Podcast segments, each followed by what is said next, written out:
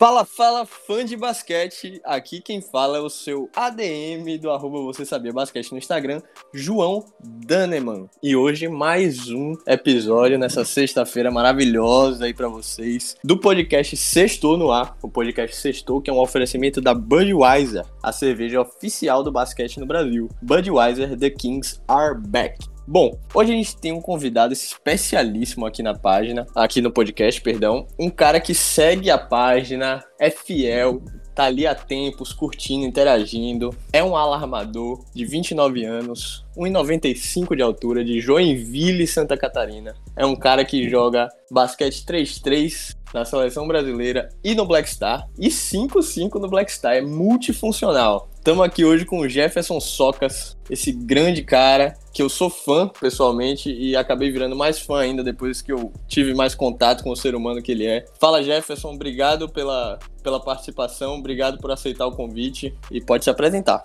Fala João, fala galera. Cara, estou muito feliz com o convite. É, eu sigo a página faz tempo mesmo. É, gosto muito das, das publicações e uh, acho que nós do, do meio do basquete acho que a gente tem que se incentivar, né? Acho que páginas que falam do nosso esporte, que não é tão conhecido ainda, não é tão falado no Brasil, é, então acho que a gente tem que se ajudar, que só se ajudando todo mundo vai para cima. E, pô, tô muito feliz mesmo, obrigado por todos os elogios e parabéns pela página também.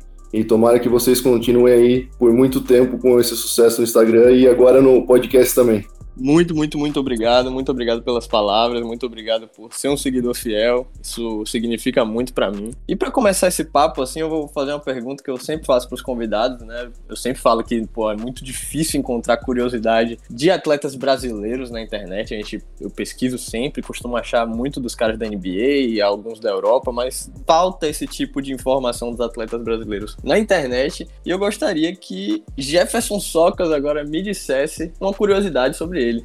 Então, é, acho que talvez seja uma curiosidade um pouco é, batida aqui no Brasil, mas eu, na verdade, não comecei é, jogando basquete desde pequeno, não tinha esse, esse costume. É, eu jogava futebol, é, joguei, comecei com 6 anos e fui até os 11. E, na verdade, eu só parei de jogar futebol porque a escolinha que eu jogava fechou aqui em Joinville. E as outras eram meio longe de casa.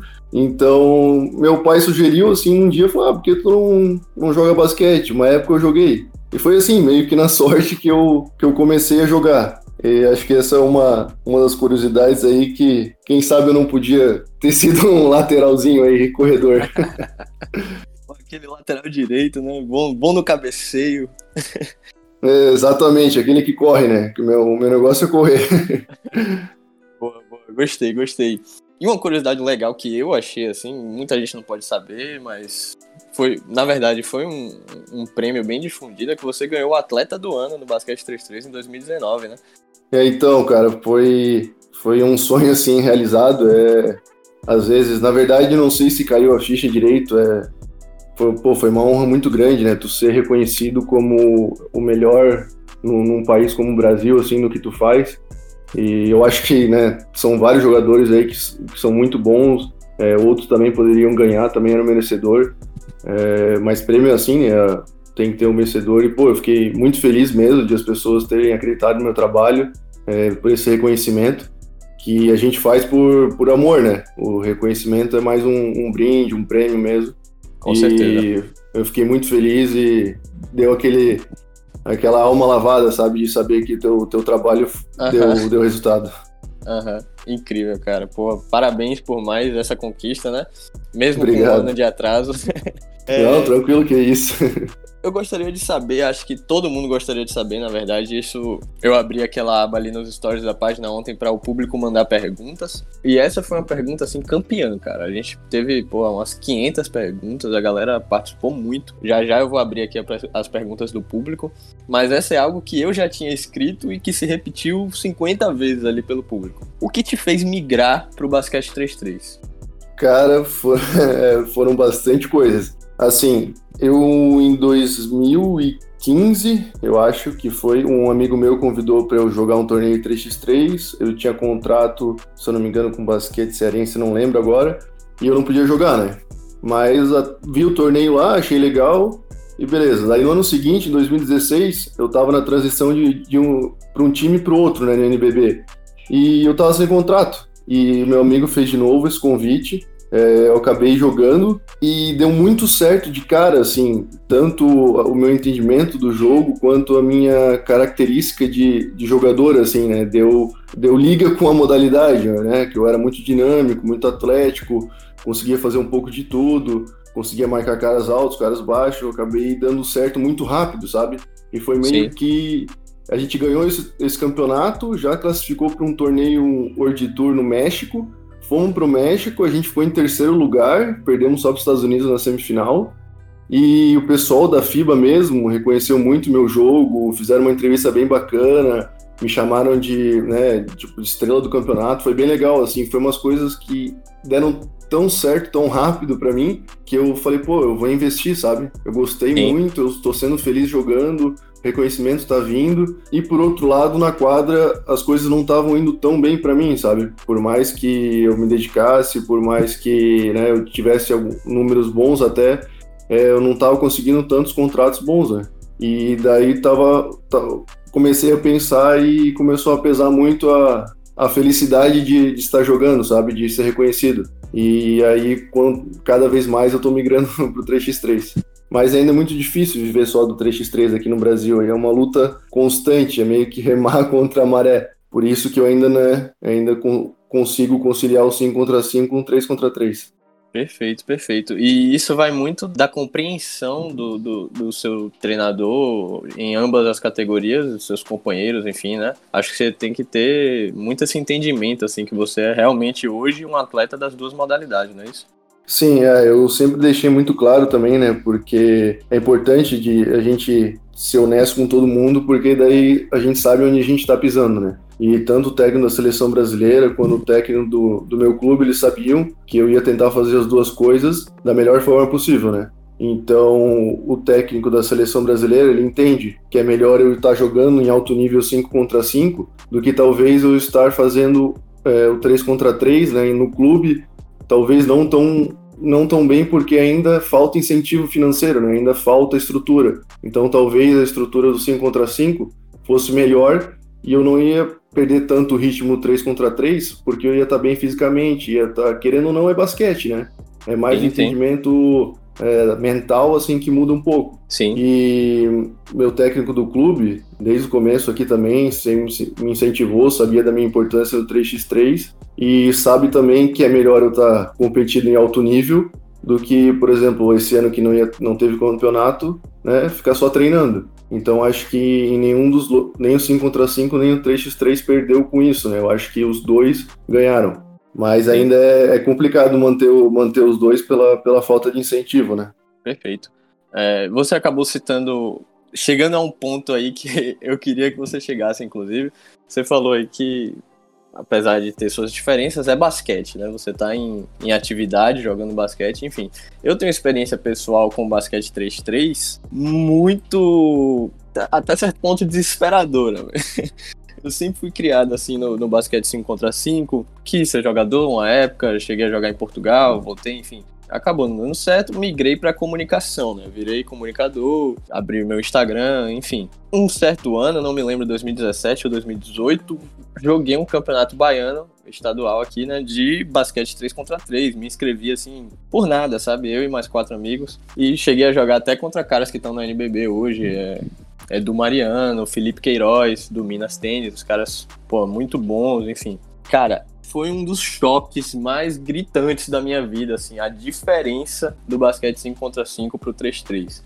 O jogo de basquete 3-3 simplesmente é de uma intensidade inacreditável, não para. Se o cara não tiver um preparo físico realmente bem feito, ele não aguenta. Fora que tem faltas que no basquete 5 contra 5 são marcadas, que no 3-3 não são. Eu acho que tem mais pancada no jogo 3-3, é permitido mais. Enfim, eu senti muito isso. E agora eu pergunto a você que, que tem esse.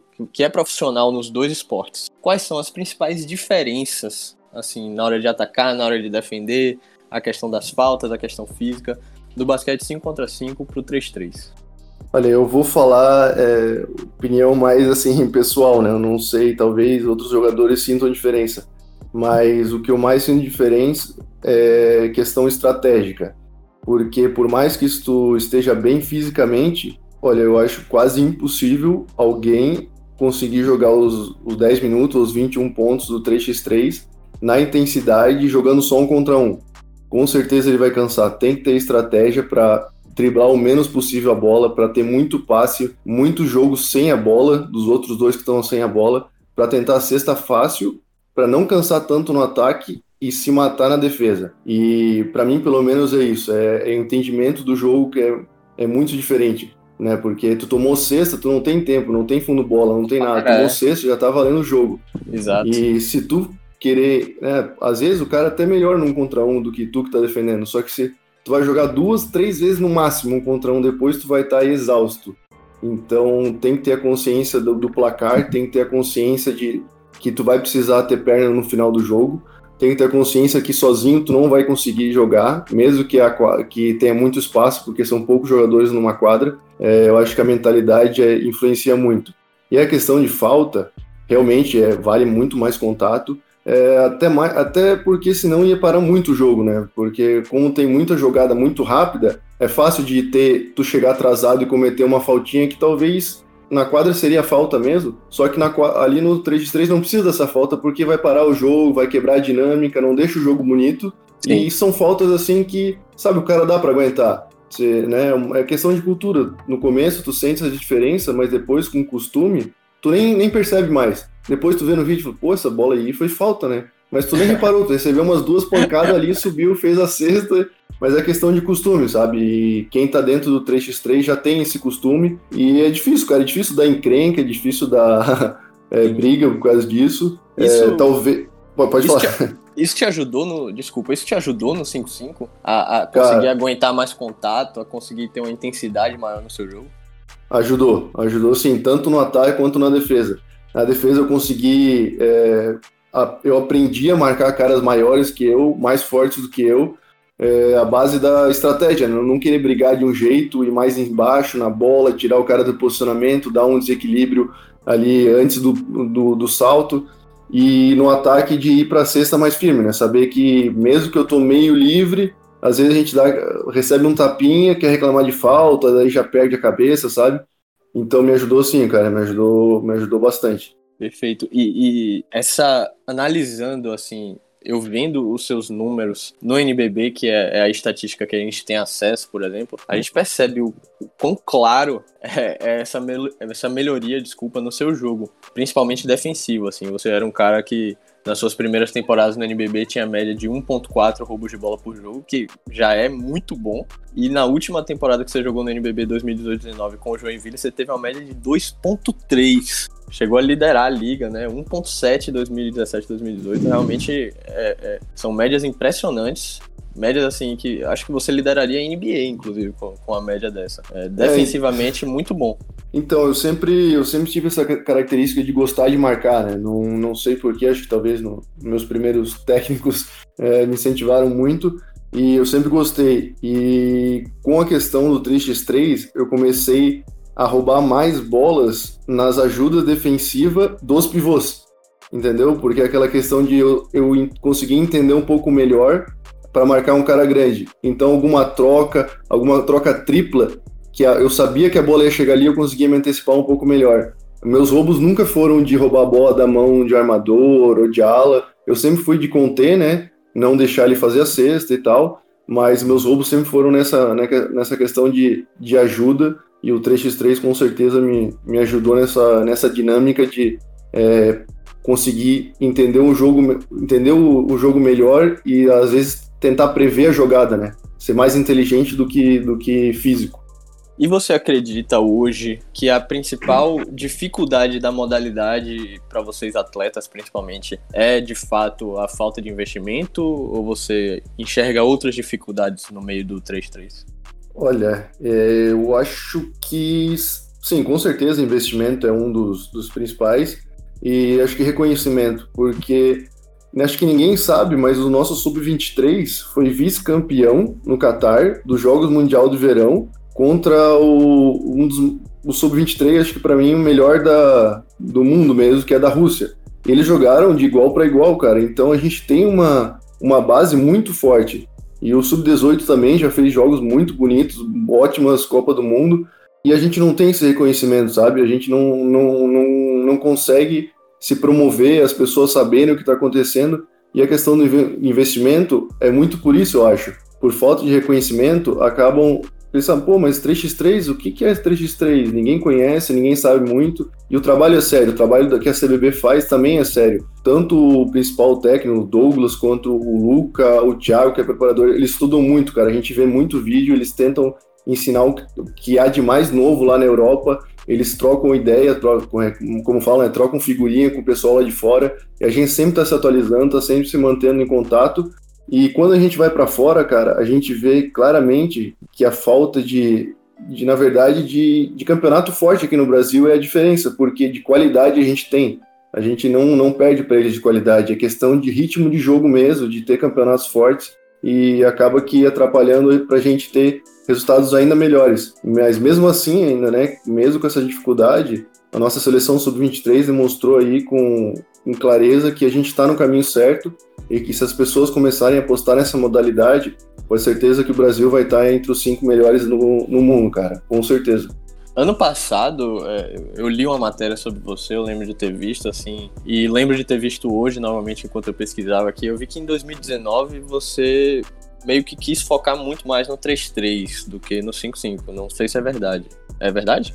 Sim, sim, eu tava no, no basquete Joinville, a gente acabou isso. nos classificando pro playoff, isso foi em abril, acho, no começo de abril. Perfeito. Aí eu recebi uma proposta do São Paulo DC, que é hoje em dia o clube mais perto do profissional no Brasil aqui, aqui, né, aqui no Brasil. E eu achei que era o momento, né, que ia ter Pan-Americano, sabia que ter, ia ter Olimpíadas em 2020, e eu falei, ah, eu acho que é o momento de eu me jogar de cabeça numa modalidade que deu muito para mim, sabe? Que deu muita felicidade. E acabou é, dando certo, né? A estrutura de lá é muito boa mesmo. E eu acho que, né, novamente, com reconhecimento e incentivo, o campeonato seria muito melhor. Eu acho que mais equipes poderiam ser, se tornar como o São Paulo DC, né, com projetos de lei de incentivo, com ajuda de prefeituras, com ajuda privada.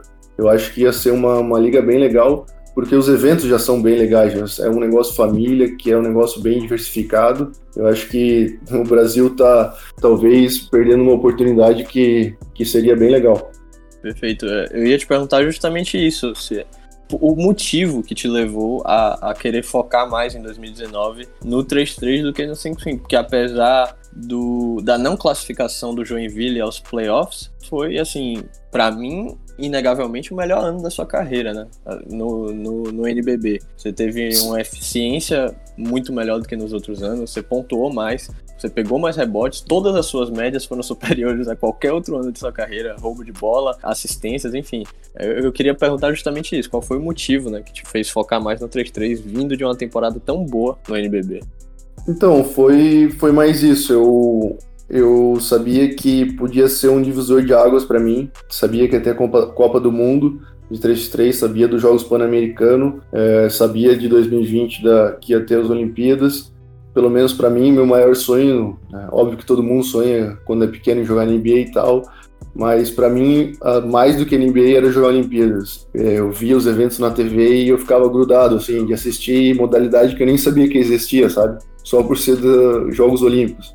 Então, essa oportunidade de, de eu saber que talvez se eu me dedicasse no 3x3, é, talvez a oportunidade da seleção poderia aparecer para mim, como apareceu, e eu fiquei muito feliz, né? Eu sou muito grato por isso, por, pelo Douglas ter, ter me chamado, por ter reconhecido o meu, meu trabalho. E eu acho que eu não me arrependo, porque realmente para mim ainda o meu maior sonho é Olimpíadas, e eu só penso nesse pré-olímpico, eu penso nesse pré-olímpico com, com todas as minhas forças. Perfeito, e é justamente dele que a gente vai falar agora. Eu estava até falando com você em off, né? O pré-olímpico é em maio do ano que vem, maio de 2021. Vai ser a primeira vez que o basquete 3 contra 3 será jogada nas Olimpíadas, né? Essa é a primeira Olimpíada, vai ser de Tóquio 2021 da modalidade. Isso mesmo. Quais são as expectativas? Olha, a expectativa é, de muito, muito trabalho, cara, e, e de matar um leão por minuto, não é nem por jogo. A gente vai ter que. É, a gente não vai poder bobear, porque são 20 equipes para três vagas. A gente vai disputar aí com os melhores do mundo. Nossa. Porque como é modalidade de teste, né, o 3x3 está indo nas Olimpíadas, não são 16 países que vão participar, são apenas 8. Por isso essa quantidade baixa aí de vagas para nós. Então não é cada jogo vale, é cada minuto, cada segundo. E a gente está se preparando isso, a gente está se preparando psicologicamente, fisicamente, para, sabe, não ter aquele, ah, agora não vai dar, ah, pô, vou descansar só nesse segundo, só assim. Não, é toda hora, toda hora a gente vai descansar se a gente vai classificado. Porque a gente sabe que vai ser bem difícil. A gente está indo com esse pensamento para não ter surpresa, sabe? Para se a gente não se classificar, a gente tem que sair com aquele pensamento de, pô, a gente fez tudo e os caras foram mais merecedores que a gente, porque, sério, a gente, a gente vai suar sangue, cara. Não vai ser, se quiserem ganhar da gente, vão ter que suar também. Pô, perfeito. Esse, esse é o espírito, e eu acho que esse é, é, o pensamento que todo fã de basquete, todo fã brasileiro de basquete queria ouvir de você agora. Assim, e vendo outras competições, a gente vê que é um time muito qualificado, né? O time de 3-3 do Brasil. No Mundial da Holanda não foi tão bem, mas no Pan-Americano de Lima, por exemplo, a gente foi muito bem. Eu achei a, a performance de vocês excelente. Foi o segundo time na fase de classificação, o segundo melhor time na fase de classificação, inclusive ganhando dos Estados Unidos por um um ponto de diferença, não foi 20 a 19. Eu lembro de estar assistindo esse jogo e torcendo Isso que mesmo. nem um louco. Então, eu tava torcendo que nem um louco, velho. Aquela, aquela vitória por um ponto foi incrível. E caíram para os Estados Unidos, logo os Estados Unidos, que a gente havia ganhado na fase de grupos, nas semifinais, né? E Isso. Eu queria. Isso mesmo. Eu queria saber, assim, ficou, ficou aquela sensação amarga assim na garganta de tipo, porra, a gente ganhou dos caras para ser eliminado justamente por eles. Qual, qual foi. O que, que aconteceu naquele jogo? Assim, pareceu um. O time vinha tão bem, não sei, pareceu um apagão ali naquela semifinal. Olha, eu vou ser bem sincero, não superei até hoje o Pan-Americano, cara, é, dá um sentimento bem ruim. Não sei se de algum dia eu vou me perdoar, mas assim, foi. A gente estava. Na, na Copa do Mundo, foi a primeira vez que a gente se encontrou, a gente teve pouquíssimo tempo para entrosar, acho que teve se eu não me engano, 10 dias. Pra, posso estar mentindo, tá? Mas eu acho que foram 10 dias para se entrosar e já fomos para a Copa do Mundo. Então, claro, a gente tentou se preparar da melhor forma possível, mas não foi uma, né? Ainda como falei, a falta de incentivo acaba refletindo nisso também. A gente não teve uma preparação tão boa. E quando a gente chegou lá, a gente teve esse choque de, de conjunto, né? Os outros times estavam jogando junto há muito mais tempo. Mas mesmo assim foi um aprendizado e isso resultou nos no Jogos Pan-Americanos. A gente chegou muito melhor, é, com muito mais entrosamento, jogando né, mais, mais fácil, né? O problema da, da semifinal, a gente tentou usar a mesma estratégia que a gente usou contra os Estados Unidos e deu certo. Ali eram quatro caras muito bons e que não, não dava para fazer muita coisa. A gente sabia que um deles puxava ponto e que o outro era um pouco mais para armar jogada. O que a gente tentou fazer? Tirar totalmente a pontuação do baixinho que chutava a bola e tentar deixar o jogo um pouco mais para o outro que não, não finalizava tanto a bola. Ele fez oito pontos de bola de fora, esse daí que não finalizava tanto, e mais uns três pontos embaixo. Foi então, o, isso... o, o Karim Maddox, né? Não, o, não o Maddox, mas foi um, o Magrinho, um Magrinho bem saltador, assim. Ele quase não chutava a bola. E ele, chutou, ele matou umas duas bolas assim na nossa cara Claro que é mérito dele, não estou dizendo, né? A gente, claro, claro. eles eram muito bons, a gente, e aí eu não sei né, o que aconteceu no final ali, a gente até tava pau a pau no jogo, aí teve uma hora que eles deslancharam, que acho que a gente deu aquele desânimo de ver que as coisas não estavam dando certo, mas eu acho que o time deles, sendo bem honesto, era melhor que o nosso, eles são muito bem mais preparados, é, individualmente eles eram melhor, no outro jogo a gente tinha dado, feito uma estratégia, pegado eles de surpresa, por isso que a gente ganhou. Eu acho que eles estudaram a gente e souberam jogar, então mérito deles. Porém, na disputa de terceiro, eu acho que foi mais, com todo respeito também à República Dominicana, mas foi um demérito nosso, sabe? De a gente não, não sei se abalou a semifinal, eu não sei Vocês perderam por dois pontos, né? Na disputa de terceiro, foi 19 a 17. Sim, só que a gente tomou seis bolas, seis pontos, que são três bolas de fora, né? Três bolas de dois, que né, no caso Sim. seria de três na quadra, em menos de, sei lá, um minuto e meio, mais ou menos, não lembro direito. Sim. E isso não tem como, não podia acontecer. A gente tava ganhando cinco pontos, era para só controlar o jogo. A gente tomou essas bolas, empataram o jogo. É, se perdemos, de repente a gente tava atrás do placar e perdeu o jogo. Foi coisa de um minuto e meio. Sim. Então, já assisti aquele jogo, não sei, umas 20, 30 vezes. E sempre olho e eu falo que, cara, não dá para sair, sabe, daquele jeito de, pô, dá pra ter dado mais, sabe? É, é ruim, é ruim falar, cara. É, é ruim, é ruim, nunca vou superar. Imagino. Para mim, como torcedor, foi ruim, imagina para você, mas faz parte do esporte, né? E claro, isso... claro. Não, não tira o mérito também da República Dominicana que não desistiu e não desacreditou em nenhum momento, né? Claro. Então, claro que a gente podia ter dado mais, mas eles estavam lá e né, ganharam e são merecedor. E só para deixar registrado, é, o Kareem Maddox era de fato o, o, melhor jogador daquele time dos Estados Unidos, mas eu acho que o cara que você tava falando fez oito pontos contra vocês ali nas semifinais foi Jonathan Octius. Fez é, oito pontos. Esse, esse mesmo. terminou 21 a 12. Enfim. Quase metade dos pontos aí. É isso. Enfim, vamos girar uma chave, porque agora eu quero te perguntar sobre o Black Star. É um time que eu, que eu vejo que tá vindo em, em, um crescimento, um franco crescimento, né? Vem bem assim nos últimos anos. É um time recente, foi fundado em 2014, tem seis anos. E foi campeão catarinense esse ano, né? Campeão estadual. Enfim, quais são as principais metas e principais objetivos de vocês no Black Star como time? E aí agora eu falo 5-5. O principal objetivo é, é montar, né? Acho que manter a base, manter o treinador é, continuar com esse trabalho que a gente fez esse ano, mesmo aos trancos e barrancos, com essa, com essa pandemia, né, que atrapalhou muito a gente, e, e ir bem no, no, campeonato da CBB e tentar a vaga para o NBB, né, que é o maior sonho, acho que, de todo clube, clube brasileiro aí que ainda não possui essa vaga.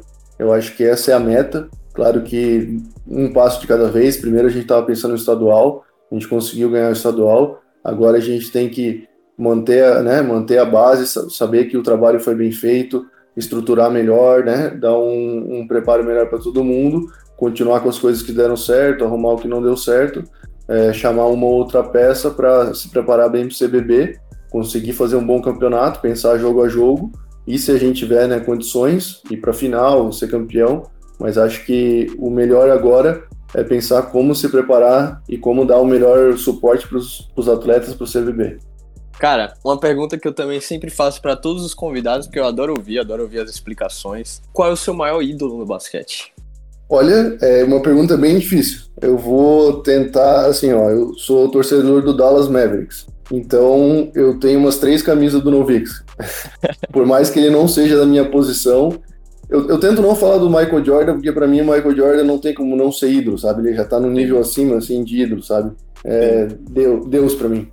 Para você, e... você que cresceu ali na década de 90, então, hein, não tem como. Ah, não tem, cara. Eu, eu, eu, não consigo, sabe? Assim, então eu nem falo do Jordan porque o Jordan é o maior de todos. Aí, como eu sempre acompanhei o Dallas, o Novix sempre foi um exemplo para mim, mesmo que não era a minha posição.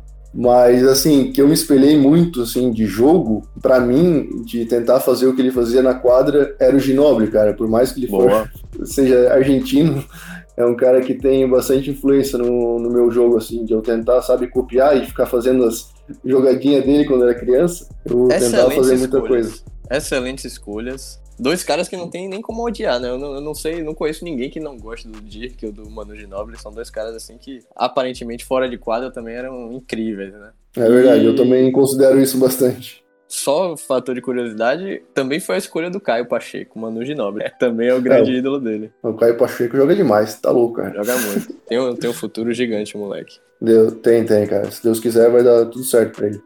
Vamos girar mais uma chave e agora vamos para as perguntas do público, beleza? Como eu disse, foram beleza. muitas, muitas, muitas, muitas mensagens. A galera realmente está interagindo muito, está curtindo o podcast Sextou. Quero agradecer a todos que mandaram mensagens e a todos que mandaram perguntas. Realmente não tem como eu selecionar todas. Se você não teve sua pergunta selecionada, não se sinta ofendido. Continue interagindo, continue mandando. Você pode aparecer aqui nos próximos podcasts. Eu selecionei aqui cinco, isso, cinco perguntas que eu achei bem legais e que eu acho que vão acrescentar aqui e diferentes das minhas, né, obviamente. Teve muitas mensagens também, Socas, muitas mensagens para você falando do exemplo de jogador que você é, dizendo que você é inspiração. E uma delas que eu separei aqui que eu achei muito bacana foi de outro cara que eu admiro pra caramba, que é seguidor da página, que sempre interage, sempre curte, que é o Chilton, Chilton, que tá no Caxias Basquete hoje, né? É, que ele mandou assim, dedicação ímpar, sucesso meu filho. Cara, o Chilton tem uma participação muito importante na minha vida, cara. Não só dentro de quadra, mas na, na formação do meu caráter, da minha personalidade, cara. Eu tinha 15 anos, eu acho, quando eu tava na base aqui de Joinville.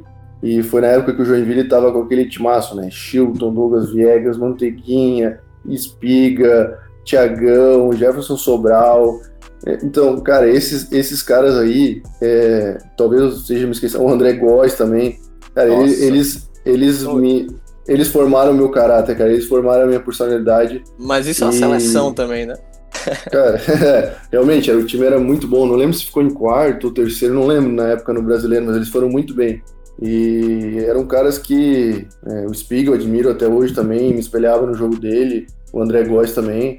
Então eu considero para ele, é, eles como o irmão mais velho, o segundo pai, cara, todos ali têm. Tem, se, eu, se eu conseguir alguma coisa na minha vida no basquete, eles têm, têm grande, grande influência. Pô, muito legal, muito legal essa sensação de gratidão sua.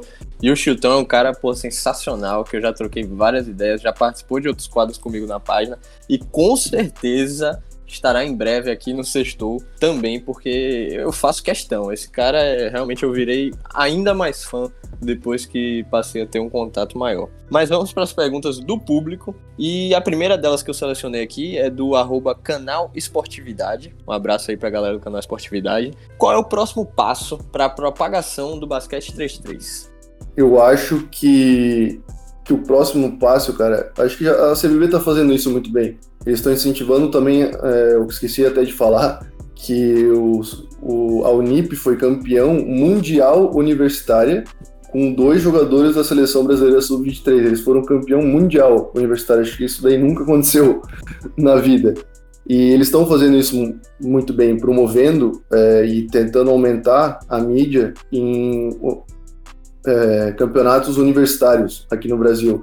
É, então isso incentiva aquele jogador que talvez não estava indo tão bem na quadra, aí dá, ah, vou estudar, dá aquela desanimada, mas às vezes ele tinha qualidade, às vezes ele tem uma, uma habilidade que no 3x3 seria ímpar. Então ele, pô, ele consegue estudar, ganhar uma bolsa é, e ao mesmo tempo treinar. E isso daí acho que é o mais importante, conseguir conciliar né, o esporte. Eu acho que os dois, os dois se juntam, né, os dois se complementam, o esporte e o estudo é, um disciplina, né? Os dois precisam de disciplina, educação e formação de caráter.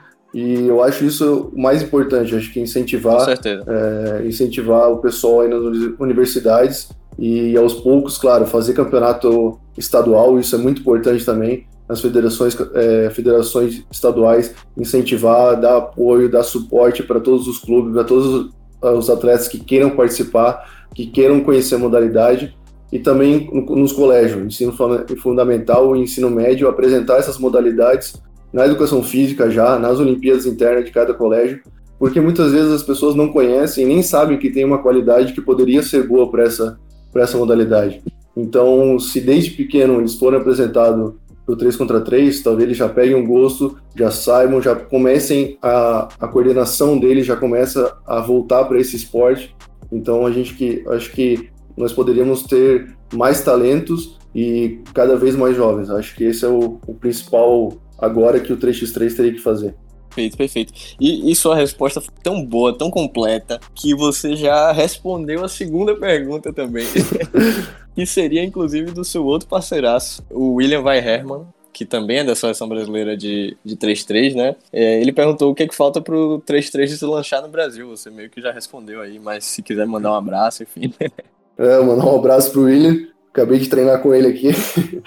É, o William tava nesse. Ele foi campeão mundial pela universidade, estava no Conquista do Sub-23 também no, no Qatar. Ele é uma das promessas, junto com o Leonardo Branco também. Eu acho que esses dois jogadores, eles fazem. Eles foram. Eles nasceram pro 3x3, sabe? Eu acho que eles têm muito futuro. Eu acho que é mais ou menos isso mesmo, o investimento. Acho que quando uma, né, uma empresa ou uma, um governo, alguém chegar e falar, pô, vou investir nessa modalidade, eu tenho certeza que o retorno vai ser muito gratificante. Se não for, talvez, de aquele jogador virar o melhor do mundo, com certeza vai ajudar ele na vida, seja de é, conseguindo bolsa para estudo, seja dando uma melhor condição financeira. É, mas eu ainda acho que com um incentivo certo, com ajuda privada e, e pública, eu acho que a gente tem condições sim de montar um campeonato bem legal aqui no Brasil e a gente ser e como seleção para as cabeças aí. Eu tenho certeza que, que seria possível, porque material humano a gente tem. Arroba Maia underline do underline Black, Maia do Black, é, mandou uma, uma pergunta que eu achei bem interessante, assim, é algo mais pessoal, mas achei bem legal, separei aqui também. Muito obrigado pela participação, Maia. Qual foi o seu maior desafio na carreira? Meu maior desafio? Essa é uma boa pergunta. Muito boa. É, tiveram vários desafios não menosprezando os outros desafios, mas eu acho que sair de casa com 16 anos e, ir para outro país sem saber falar a língua, que é com 16 anos eu fui para Espanha e acabei depois morando quatro anos lá. Então deixar né, meus amigos, meu colégio, minha família, deixar tudo aqui para seguir um sonho foi é, foi difícil. Óbvio que eu sou muito feliz por essa oportunidade, né? Foi uma oportunidade única na minha vida mas não foi fácil, foi no começo foi bem difícil, a gente sente falta, né? A gente tem aquele choque de cultura. Então, acho que o maior desafio foi tomar aquela decisão e acho que principalmente ter coragem para fazer. Mas tiveram outros desafios aí também que foram foram difíceis. Não, com certeza. A, a, vida do basquete brasileiro, do jogador de basquete brasileiro, não é fácil até alcançar é verdade. patamar. Né? E para fechar, o arroba Juan Matiello perguntou simples e fácil. Em qual temporada o Black Star estará no NBB? Em qual temporada? Eu acho que se é que essa a pandemia complicou muita gente, né? A gente sofreu também com isso, teve reflexo nos patrocinadores, o que dá para entender perfeitamente, né? Todas as empresas deram uma diminuída no nosso patrocínio, que a gente entende perfeitamente, porque é, todo mundo foi influenciado com isso.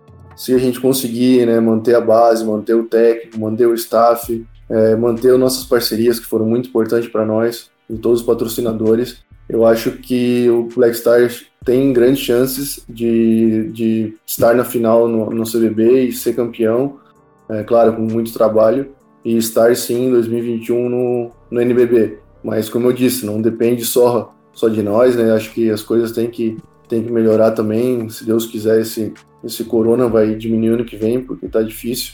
Mas se não for em 2021, é, acho que em 2022 a gente já vai ter o Black Star no NBB, se Deus quiser. Perfeito, um ou dois anos, hein? E para tentar adiantar aqui, te liberar, porque eu já tô te alugando há muito tempo e já tá ficando muito longo o episódio, mas a conversa boa é assim mesmo, passa rápido e a gente nem sente. Vamos passar para a parte final aqui do podcast, que são os joguinhos que eu faço, não é nada demais, não se preocupe, não vou te botar em nenhuma furada, em nenhuma polêmica. É, o, o, primeiro é muito simples, é um, você já deve ter jogado alguma vez na sua vida, é muito comum assim, roda de amigos, conversa de bar, se tiver no bar de preferência com a Budweiser na mão, é, é o eu nunca. Eu só te digo uma premissa e você responde com eu já ou eu nunca, beleza? Beleza, manda. Vamos lá, hein? Se imaginou com ouro olímpico? Já. Se arrependeu de ter jogado em algum time? Não, nunca. Recebeu proposta de algum time do NBB? Já. Pensou em largar o basquete 5 contra 5 e viver de basquete 3 contra 3? Já, eu já. Achou que merecia vencer o Pan-Americano de 2019? Hum, merecer. Não, merecer ganhar não. Terceiro lugar, talvez, ganhar não. Pensou ser um dos melhores atletas de basquete 3 contra 3 do mundo? Nunca. Jogou um 3 contra 3 na rua, no parque e alugou a quadra? Já. Já. Teve algum treinador ou companheiro de time que não apoiava essa vida dupla, basquete 5 contra 5 e 3-3? Já. Eita. É. E agora, para fechar, é o eu prefiro. Eu te digo aqui, te dou duas opções e você me diz o que você prefere, ou o que você acha menos pior, né? Tem algumas aqui que são, são pancada. Beleza, manda aí. Vamos lá. A primeira é óbvio. 3 contra 3 ou 5 contra 5? Pô, essa é sacanagem, cara. basquete, eu prefiro basquete. Boa. Sendo boa basquete, resposta. eu tô jogando. Boa resposta. Disputar uma Olimpíada ou ser campeão pan-americano? Disputar umas Olimpíadas, cara. Tomar um crossover ou tomar um toco? Tomar um toco. Ser campeão mundial ou campeão olímpico? Campeão olímpico. Errar o arremesso decisivo ou nem tentar o arremesso decisivo? Errar. Errar o arremesso decisivo. Boa. Nunca mais jogar no NBB ou nunca mais jogar basquete 3-3? Porra, isso daí também é difícil, hein? é, acho que nunca mais jogar o 3x3. É, não, quer dizer, não. Eita. O que eu prefiro, né? É, não, é o que você não, prefere. Nunca mais joguei NBB, acho. Porque eu tenho chance de Olimpíadas.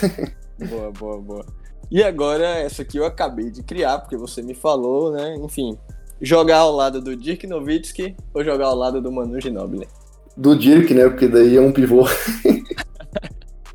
boa, boa, boa. Brigadão, Socas. Obrigado pela presença. Obrigado por aceitar o convite, pô, pela simpatia, pela conversa. Foi muito show. A galera vai curtir muito. É, eu espero que o basquete 3 contra 3 cresça muito, muito, muito nos próximos anos no Brasil e no mundo. E você com certeza vai ter um papel fundamental nisso. Você é um expoente nesse esporte, nessa modalidade, como eu disse. E sucesso também no 5 contra 5 com Black Star nas temporadas que virão. É, muito feliz pela sua participação, viu? Muito obrigado de coração. Pô, obrigado mesmo, cara. Obrigado pelo convite. Fiquei muito feliz mesmo. Gosto muito da, da página de vocês, de verdade mesmo. É, tomara que todo mundo que escute goste aí do podcast. E desculpa qualquer coisa, cara. O que a gente fala é sempre de, de coração e buscando o melhor pelo, pelo basquete. E, pô, vou continuar acompanhando vocês sempre. E muita sorte, cara. E parabéns pela página mesmo, que eu, eu sigo de, de verdade mesmo. Obrigado, obrigado pelas palavras. É isso, galera. Fiquem ligados que toda sexta-feira tem episódio novo do Sextou, hein? Esse foi o Jefferson Socas e na próxima vai vir um convidado muito especial. Vocês não perdem por esperar. Tchau!